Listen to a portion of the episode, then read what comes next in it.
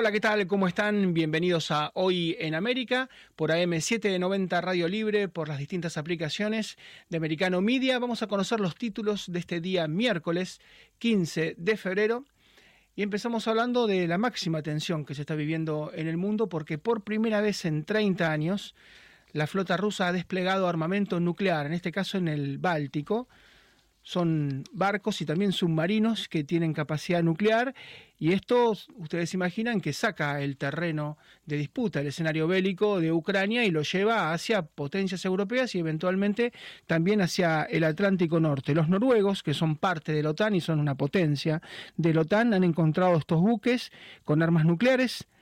De la Federación Rusa también han detectado submarinos, insisto, esto hace tres décadas que no pasaba, y un submarino se vuelve impredecible. En el agua puede disparar un misil nuclear y puede impactar contra una ciudad, realmente puede generar una suerte de tsunami. Son buques, insisto, de la flota norte rusa y durante distintos meses, ya prácticamente en el último año, tanto Vladimir Putin, presidente de la Federación Rusa, como su canciller Sergei Lavrov han verbalizado sobre usar armas nucleares, por eso tanto temor. Vamos a hablar también de Miami, porque hay un ofrecimiento concreto de Francis Suárez, el alcalde de la ciudad, a Elon Musk, para que se vaya de San Francisco de California, que es un estado gobernado por los demócratas, hacia Florida, un estado gobernado por los republicanos. Ha tenido una serie de encontronazos, el que fuera el hombre más rico del mundo, Elon Musk, con la alcaldesa, con London Breed.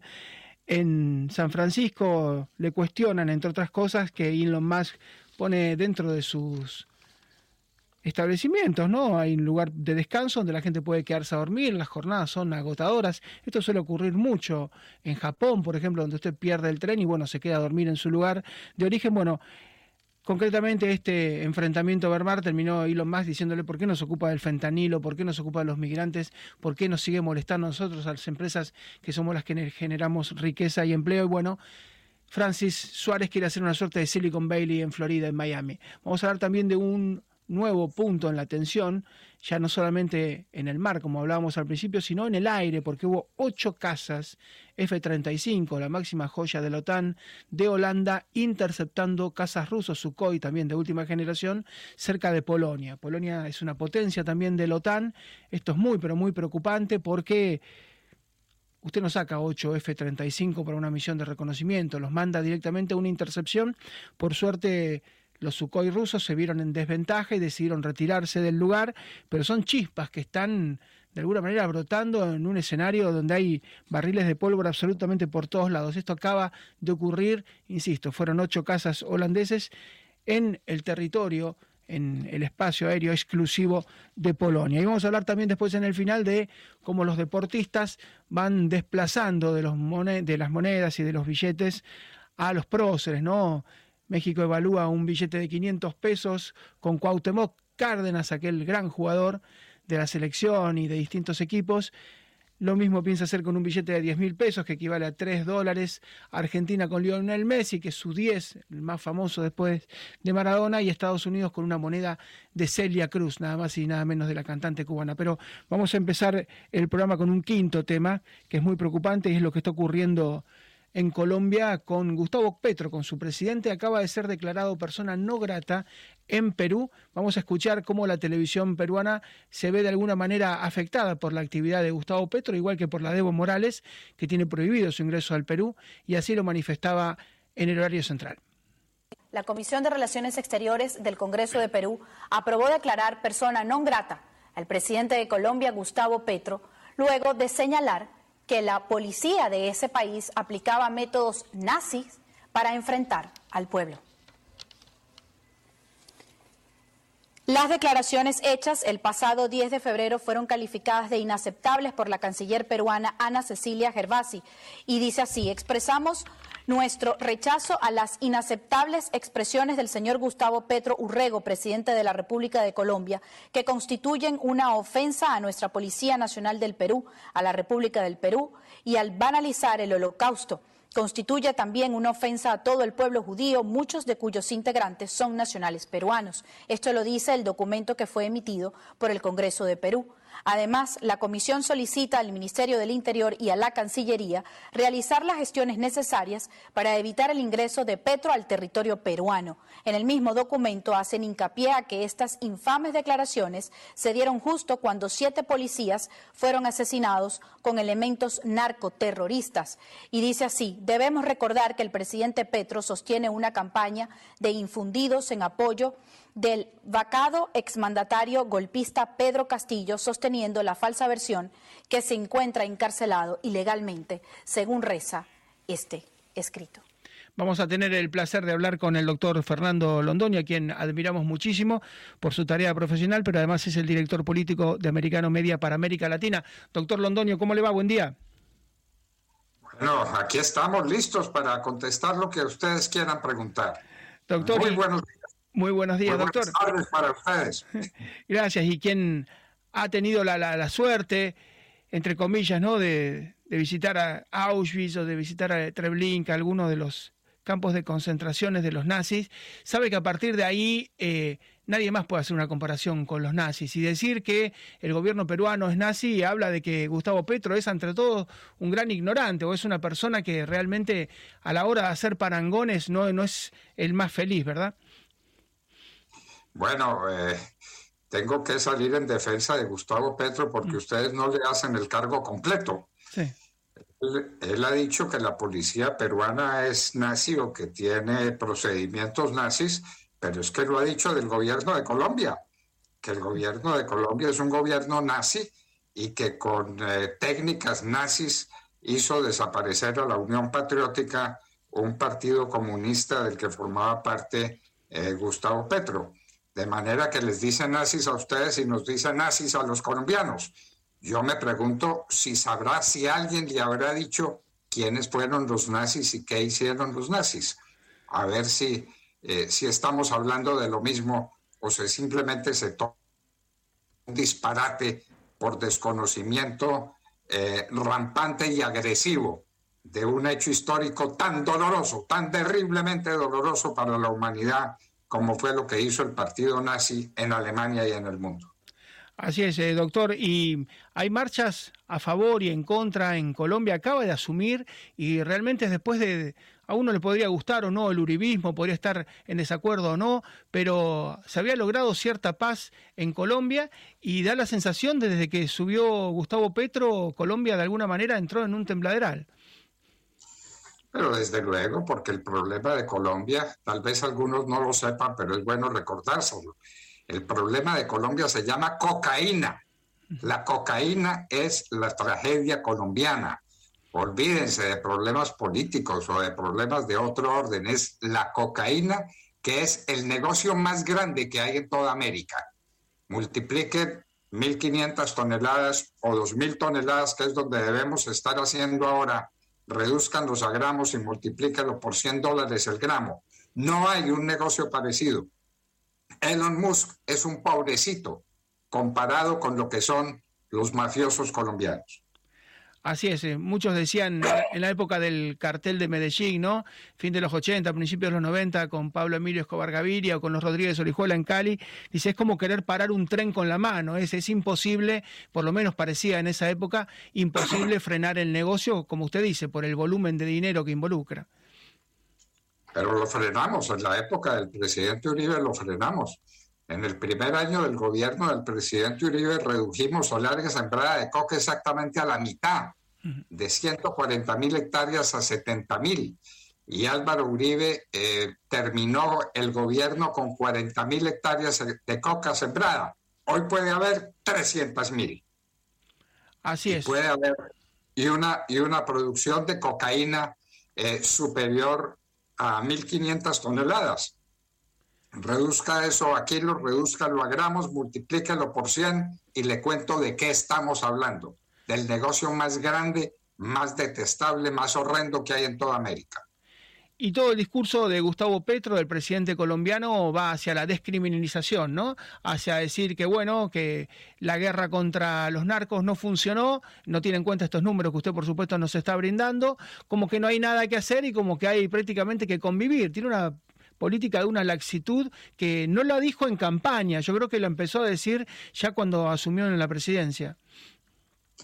Mientras haya cocaína habrá violencia, tendremos muertos.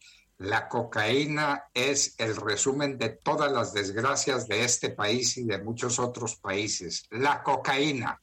Hace poco usted vería que la Andrangheta, la organización mafiosa más rica de Italia, se nutre de cocaína colombiana y que eh, su negocio vale 1.600 millones de dólares al año. Le repito la cifra, no es una equivocación. millones de dólares al año y eso es en Europa donde el consumo es menor que el consumo en los Estados Unidos. Doctor, doctor, yo le pido, estamos le pido un segundo si nos espera que hacemos una pausa y retornamos porque por supuesto que el tema es absolutamente apasionante. Un, minuto de paciencia nada más, hacemos una pausa muy breve y volvemos con el doctor Fernando Londoño, que es el director de Americano Media para América Latina. Un minuto nada más. Estamos hablando con el doctor Fernando Londoño, que es director político de Americano Media para América Latina. Doctor, usted sabe que prácticamente todos los días y a veces varias veces por día salen noticias relacionadas con el tema del narcotráfico. Hoy, por ejemplo, los narcos asesinaron a un periodista radial en Pedro Caballero. Pedro Caballero es una localidad muy pequeña cerca de Ciudad del Este, Paraguaya.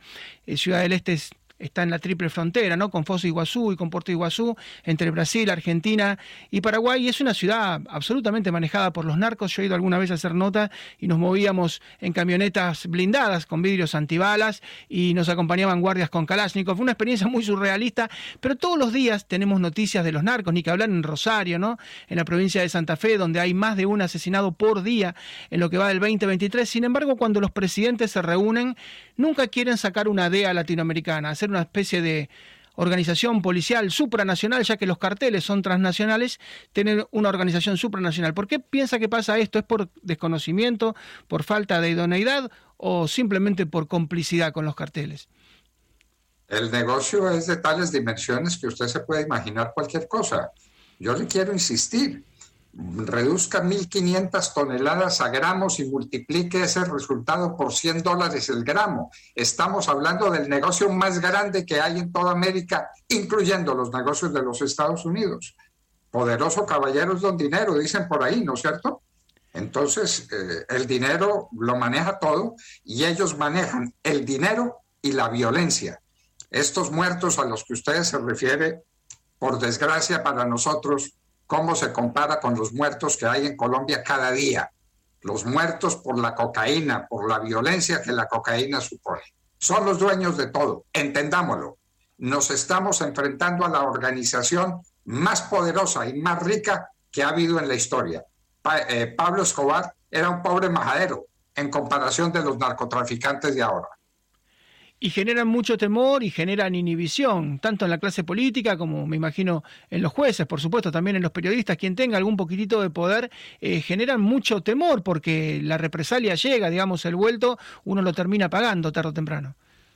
No cabe duda ninguna, son desalmados, pueden hacer lo que les da la gana porque no tienen reatos morales, no tienen limitaciones en su conciencia, hacen lo que les viene en gana y lo que les viene en gana es sembrar el terror en esta pobre América. Pobre América, mientras no descubra que el enemigo es la cocaína y no se una contra la cocaína, aquí no tenemos esperanza. Usted se está refiriendo a las desgracias en la Argentina y en el Paraguay por la cocaína. ¿Eso qué es en comparación con lo que pasa en Venezuela? ¿Usted sabe cuántas personas han salido de Venezuela buscando un plato de comida porque las arruinaron, porque se las robaron? 8 millones de personas. Mm. ¿Usted sabe lo que son 8 millones de personas? Casi como si desocuparan a Buenos Aires. Se fueron de Venezuela buscando un plato de comida y el fondo del negocio es la droga, es la cocaína. Téngalo presente. Y usted sabe que ahora para ayudar a Volodymyr Zelensky en Ucrania se invoca la Carta Orgánica de las Naciones Unidas y se dice, bueno, si hay un pueblo agredido, ahí de alguna manera es válido, es lícito ayudarlo. Entonces uno dice, si hay un pueblo agredido que es Venezuela o que es Cuba o que es Nicaragua, eh, ¿por qué no se lo puede ayudar? ¿Por qué, así como se ayuda a Ucrania que está invadido, no se puede ayudar a Venezuela, no se puede ayudar a Cuba desde el punto de vista bélico, armamentístico, digo, ¿no? ¿Por qué no se puede ayudar si son carteles que han copado el país, que lo han invadido y, lo han entregado a potencias extranjeras como a China o como a Rusia? Eh, ¿Por qué no se puede? Porque en el caso de Colombia, bueno, usted conoce mejor que yo, hay creo que siete enclaves norteamericanos, ¿no? Que en su momento se, se instalaron allí, pero sin embargo falta ese paso, que es, bueno, poder ayudar a que el pueblo se defienda, porque de un lado son desalmados, como usted dice, tienen armas, y del otro lado la gente está inerme. Claro, pero mire, es que tenemos el ejemplo de cuando se enfrentó el narcotráfico, que fue en la época de Álvaro Uribe. La paz volvió a Colombia. La gente estuvo tranquila, podía salir por las carreteras, podía estar tranquila en las ciudades, porque se combatió el narcotráfico. Salió Uribe y empezó la decadencia en la lucha hasta que llegó Gustavo Petro y dijo que no habría combate contra la droga porque era tiempo y esfuerzo perdido, que la droga era triunfadora y que entonces iba a dejar que los campesinos sembraran la coca y que la gente produjera el clorhidrato de cocaína. Lo que eso significa, lo que eso significa es un atentado contra la paz de toda América. ¿Por qué no reacciona América? Es la pregunta que le hago. América no ha entendido, los Estados Unidos no han entendido. ¿Cuántos son los muertos por sobredosis? ¿Cuántos son los jóvenes que pierden eh, el sentido de la vida? ¿Cuánta es la tragedia que representa la cocaína? Eso como que no lo entiende nadie, ¿no? Yo me lo pregunto y, y no le encuentro una respuesta a mi pregunta. Sí, le cuento una experiencia personal que a lo mejor le va a llamar la atención, pero no creo, porque es algo que seguramente usted está acostumbrado también. Eh, llevaron a muchos periodistas, ¿no? Nos llevaban a Medellín a mostrarnos la nueva Medellín, la de los parques bibliotecas, donde habían de alguna manera establecido esos lugares para que los chicos pudieran socializar, tuvieran internet de alta velocidad, como habían luchado para sacarse de encima a Escobar Gaviria. Y nos mostraban, bueno, Medellín ha ganado un montón de premios a nivel internacional, le ha ganado a Tel Aviv, a París, a Nueva York en innovación. Realmente es increíble cómo lograron recuperar tantos lugares en Medellín. Y los periodistas que viajaban una vez que grababan todo decían, pero podemos ir a ver la tumba de Pablo Escobar, podemos ir a ver el edificio Mónaco donde vivía Pablo Escobar, podemos ir a la hacienda Nápoles donde vivía. Entonces hay una fascinación por los narcos que a mí me cuesta mucho entender, pero si usted mira en el cine, creo que llaman 10 películas distintas sobre el patrón del mal con distintos actores, en algunos casos los mejores de Latinoamérica, los mejores del mundo, eh, hay como una fascinación por esa vida narco. Y algo que usted no ha contado. Si vaya a la tumba de Pablo Escobar Gaviria, de ese maldito que fue el hombre más corrompido, violento y detestable que tuvo la humanidad, encuentra la tumba llena de flores. ¿Lo puede entender alguien? ¿Lo puede entender alguien?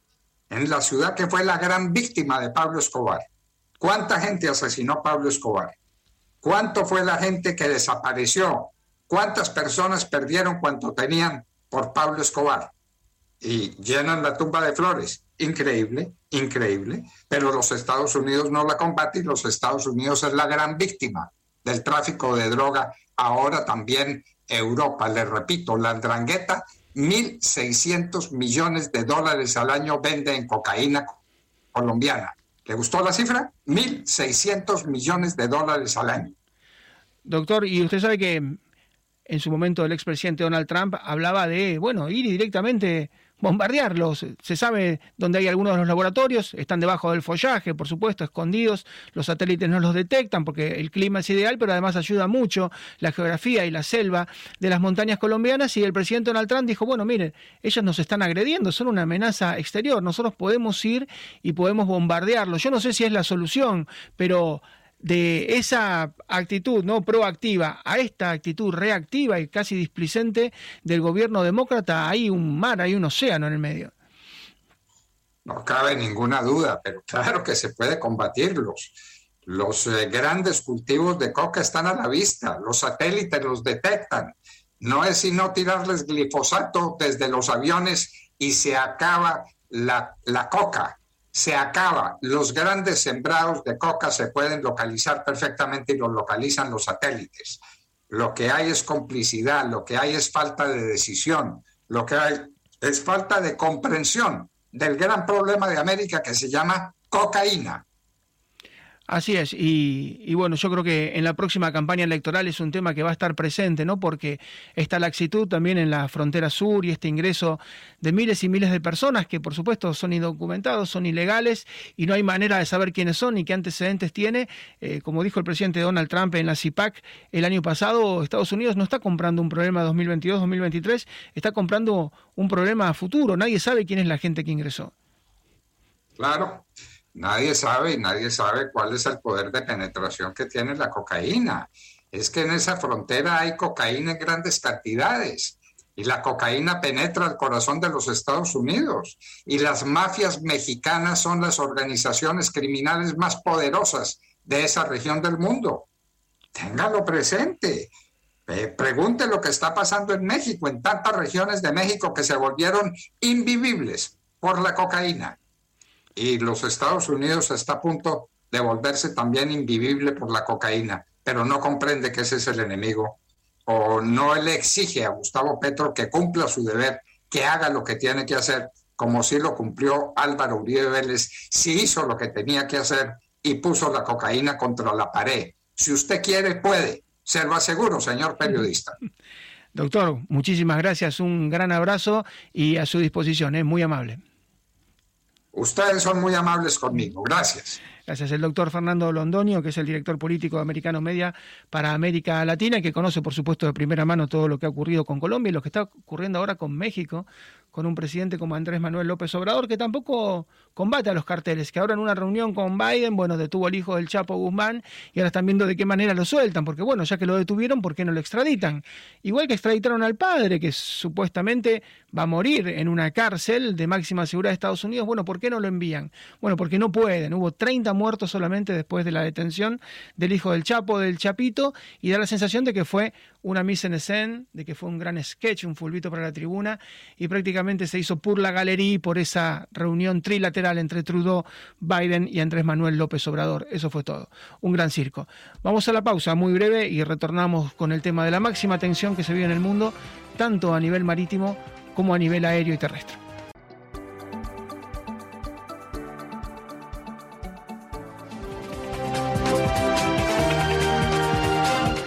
Decíamos en el comienzo del programa que se vive una situación de máxima tensión en el mar Báltico, porque Noruega, que es una potencia integrante de la OTAN, ha detectado eh, buques rusos que tienen armamento nuclear, podrían estar acompañados por submarinos también con armamento nuclear. Esto no ocurría hace 30 años, hace tres décadas que esto no pasaba, y como el presidente de la Federación Rusa, Vladimir Putin, y su canciller, eh, Sergei Lavrov han verbalizado muchas veces a lo largo de este año de guerra sobre la posibilidad de utilizar armas nucleares, se le da mucha entidad a lo que está ocurriendo. Vamos a hablar con el capitán Fernando Ascueta, comandante del submarino San Luis en la guerra de Malvinas en el conflicto del Atlántico Sur. Capitán, ¿cómo le va? Buen día. Buen día, ¿cómo está usted? Bien, capitán Fernando, eh, uno se asusta, ¿no? Porque piensa, eh, ¿por qué? La flota norte de Rusia podría estar mostrando y portando armamento nuclear en el Báltico a esta altura. Eh, Marcelo, sí, eh, por supuesto, siempre es motivo de preocupación. Yo creo que no, no es una mayor preocupación al lado de otras muchísimo más importantes como es realmente el, el, el, el cómo se te están desarrollando los acontecimientos en, tierra en Ucrania, ¿no? Eso es muy preocupante. Con respecto a la presencia de, buques que pueden o no tener armamento nuclear, es decir, por clase de buques se sabe cuáles pueden portarlo, pero hay que ver si realmente están equipados con armamento nuclear. Eh, los, buques no son la mejor plataforma para el lanzamiento de, digamos, de armas nucleares porque son muy vulnerables. Pero eh, evidentemente podría ser. Es difícil saber qué es lo que persiguen los, los rusos por dos motivos fundamentales. Uno de ellos es porque ellos eh, piensan distinto, ellos son diferentes, ¿eh? parecen todos iguales, juegan los mismos deportes y todo, pero son distintos en, en sus pensamientos. Y lo otro por la falta de inteligencia operativa eh, realmente eh, y, técnica, digamos, profunda, por evidentemente por este, las razones de seguridad de, los rusos que son muy cerradas. Con respecto a la presencia de, buques eh, en el mar y en esa situación, yo creo que responde, digamos, es una versión eh, moderna, nueva, de lo que siempre se llamó, fue, fue titulado como diplomacia de las cañoneras. La diplomacia de las cañoneras era mostrarle al oponente el poderío propio este, desde el mar, a veces eh, así eh, fue con acciones violentas, otras fueron simplemente mostrar la bandera, pero yo creo que entra dentro de ese, de ese rubro, ¿no? Y usted alguna vez nos ha dicho que un submarino tiene la capacidad de enviar un misil nuclear, aunque uno no se lo pueda imaginar, porque se imagina siempre el submarino bajo la superficie oceánica, pero usted dice que puede emerger y que puede eh, enviar desde el submarino un misil nuclear, y bueno, estamos hablando de un arma casi indetectable, ¿no? Eh, ¿Eso sí sería más peligroso? Bueno.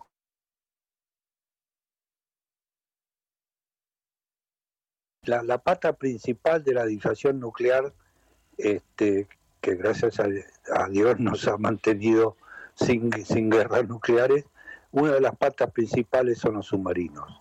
Los submarinos llamados balísticos internacionales, que pueden lanzar sus misiles por, en profundidad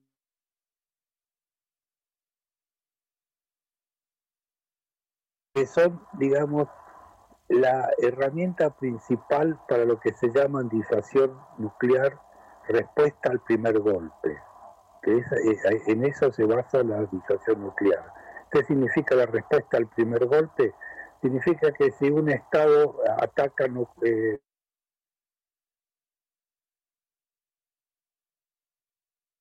aún así la capacidad de respuesta de ese golpe es muy importante y al primer Estado le, le cuesta muchísimo.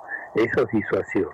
Y una de las patas principales de la disuasión son los submarinos balísticos internacionales, justamente por la dificultad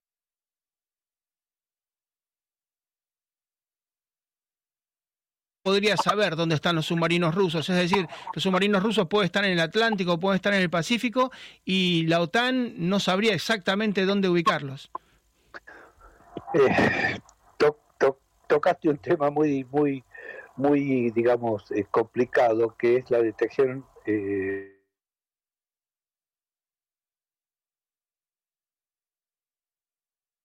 muchísimo eh, en ese aspecto, sobre todo en el Atlántico Norte y, los mares adyacentes, este, se ha avanzado mucho, pero no es difícil, sí, realmente poder eh, saber con exactitud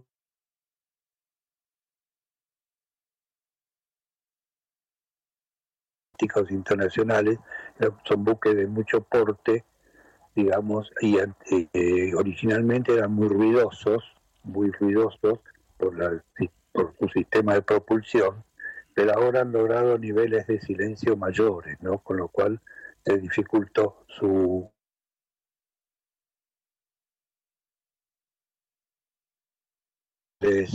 aéreos, submarinos, eh, drones submarinos que están este, puede, pueden pueden detectarlo pero sí realmente yo creo que es, la mayor amenaza puede provenir de ahí Así es, y usted que sabe, ¿no? De eso de apagar los motores y soportar las cargas, como le ha pasado en Malvinas, ¿no? De tener que apagar los motores, estrellar el San Luis y recibir durante, yo creo que 20 o 30 horas las descargas. Le, pido ahora para cerrar la nota, porque usted me lo ha contado personalmente, pero yo le pido que se lo, se lo cuente a la audiencia, eh, qué se siente, porque usted lleva un submarino adelante en medio de una guerra y de repente una persona a su un subordinado le dice tenemos splash en el agua, tenemos un torpedo detrás nuestro, por supuesto que si el submarino va a 15, 20 nudos, el torpedo viene mucho más rápido, ¿no? Tres o cuatro veces más rápido y tiene un minuto que decidir qué hacer. Eh, uno mantiene el temple en ese momento. ¿Qué pasa cuando le dicen en un minuto nos impacta un torpedo? Bueno, eh, se asusta, pero no en un minuto, tiene que decidir en segundos, Marcelo, porque los minutos son eternos ahí. El submarino no, no, no puede estar navegando a, 15 nudos, es muy probable que esté a menor velocidad. Si está en área de patrulla, tiene que romper la inercia y tratar de, este, evadirlo. Sí, eh, nos ha pasado, lo sentimos y fueron momentos muy, muy duros, momentos de mucha incertidumbre. Yo apliqué las técnicas de evasión clásicas, ¿no? Este, para evadir un torpedo y bueno, y afortunadamente el sonarista originalmente nos dio el splash en el agua y hélice rápida de torpedo por la aleta de estribor y luego de las maniobras de evasión eh, nos informó que el, torpedo había pasado la aleta de babor y se iba, con lo cual fue una tranquilidad. Pero bueno, sí, son momentos de, mucha tensión. Fernando, como siempre, capitán, muchísimas gracias. Estamos atentos y esperando, por supuesto, que, como usted dice, sea nada más que la diplomacia de los barcos y, se quede en eso. Un gran abrazo. Bueno, Marcelo, igualmente. Espero que le haya servido de algo a la audiencia un poquito de, luz sobre un tema tan complejo. Así es. Capitán Fernando Ascueta, comandante de Lara San Luis en la Guerra de Malvinas. Eh, para tener una idea de una dimensión, la flota británica es especialista en guerra antisubmarina. Dentro de la OTAN se especializan en eso. Son los que tienen los mejores submarinos, submarinos nucleares, son los que tienen las fragatas y hasta los portaaviones preparados con los Sikin, que son helicópteros de lucha antisubmarina, es decir, un Siquín tira un misil, el misil sale del aire, entra al agua y se transforma en un torpedo. Y eran 50 barcos artillados, preparados con helicópteros para cazar submarinos. Y él tenía el único submarino argentino porque, bueno, uno había sido destruido en las Georgias, otro no estaba en condiciones, un cuarto tampoco, y era el único. Era el único contra 50 barcos y,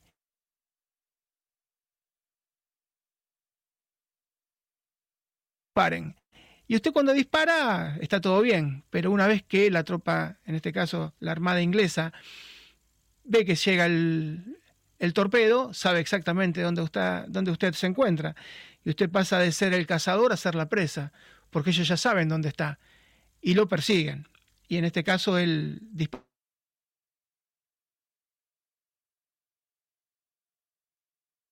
que son nucleares, que pueden andar un año seguido y él tenía para andar una hora seguido, y empezaron a tirarle torpedos y empezó a esquivarlos bajo el agua y hoy increíblemente puede contar la historia. Él y toda su tripulación, es una tripulación muy moderna, muy joven, están todos vivos, ya pasaron más de 40 años y siguen aún todos vivos.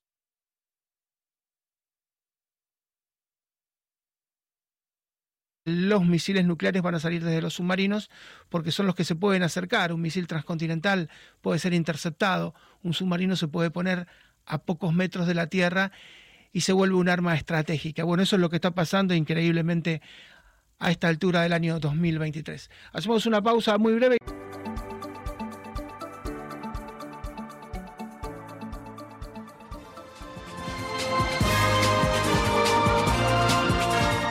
Dentro de nueve días solamente se va a cumplir un año de la invasión ilegal de Rusia a Ucrania. Desde el mes de julio aproximadamente pasado, el presidente de la Federación Rusa, Vladimir Putin, no puede exhibir victorias, no puede exhibir éxitos militares. Entonces se sabía que con el aniversario, como todos digan que ha sido un fracaso realmente su intento. Él iba a intentar mostrar una imagen ganadora, iba a intentar mover muchas tropas, los satélites estaban detectando movimientos de blindados y muchas tropas, y se sabía que, insisto, en los últimos 10 días podía haber movimientos, aparentemente esto ha pasado anoche, así que nos vamos a ir directamente a Kiev para hablar con periodista y analista político y amigo Alexander Slipchuk. ¿Qué tal, Alexander? ¿Cómo te va? Buenos días, gracias por invitarme. Saludos desde Ucrania. Sabíamos, Alexander, que Putin iba a intentar ¿no? revertir su imagen, tratar de mejorarla con algún movimiento antes del 24 de febrero. ¿Qué fue lo que pasó anoche o en las últimas horas? Bueno, tengo muchísimas dudas que Rusia de verdad tiene recursos para mm, hacer el mismo ataque que hizo hace un año.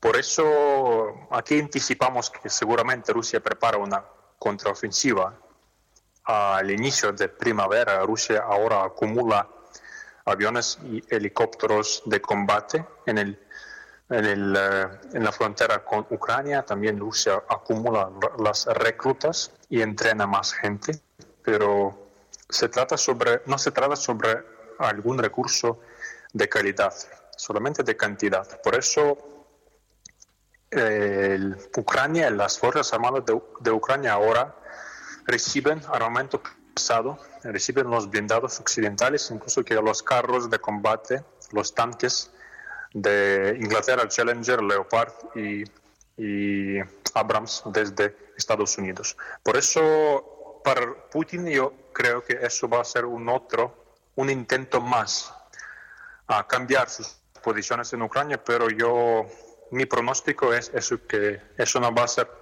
nada más que un fracaso.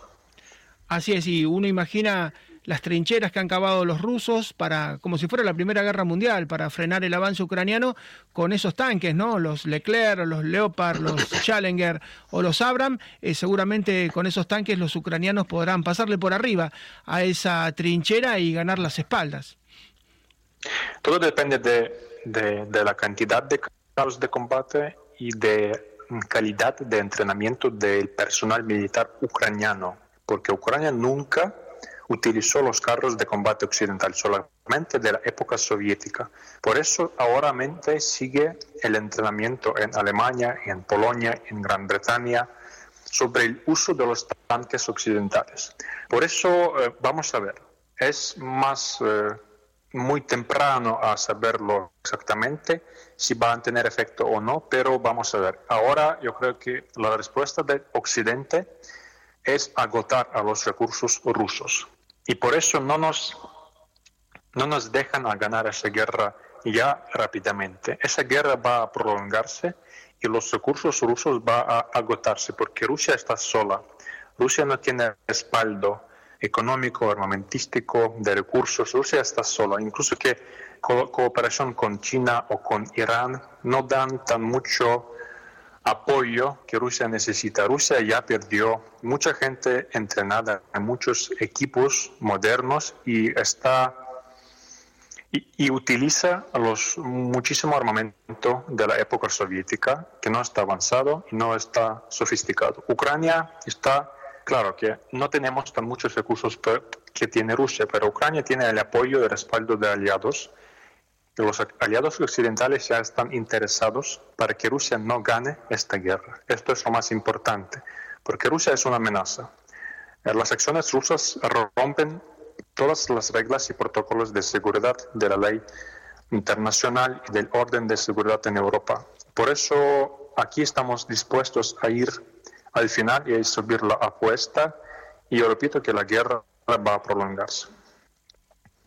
Así es, eh, en términos de atletismo, Rusia ha lanzado una carrera de mil o dos mil metros, por esto es una maratón de 42 kilómetros, va a ser extenuante y ese arranque que tuvieron, como vos muchas veces nos contabas, eso de atacar con artillería de manera de alfombra, bueno, puede parecer muy brutal, pero te quedás sin recursos, insisto. Si vos salís corriendo a una velocidad para mil, dos mil metros, cuando quieras llegar al kilómetro 42, lo más probable es que, que no puedas llegar. Eh, como siempre, Alexander, gracias por por tu contacto. Sabemos que las condiciones no son las mejores, pero siempre haces un esfuerzo, así que un gran abrazo y muchísimas gracias.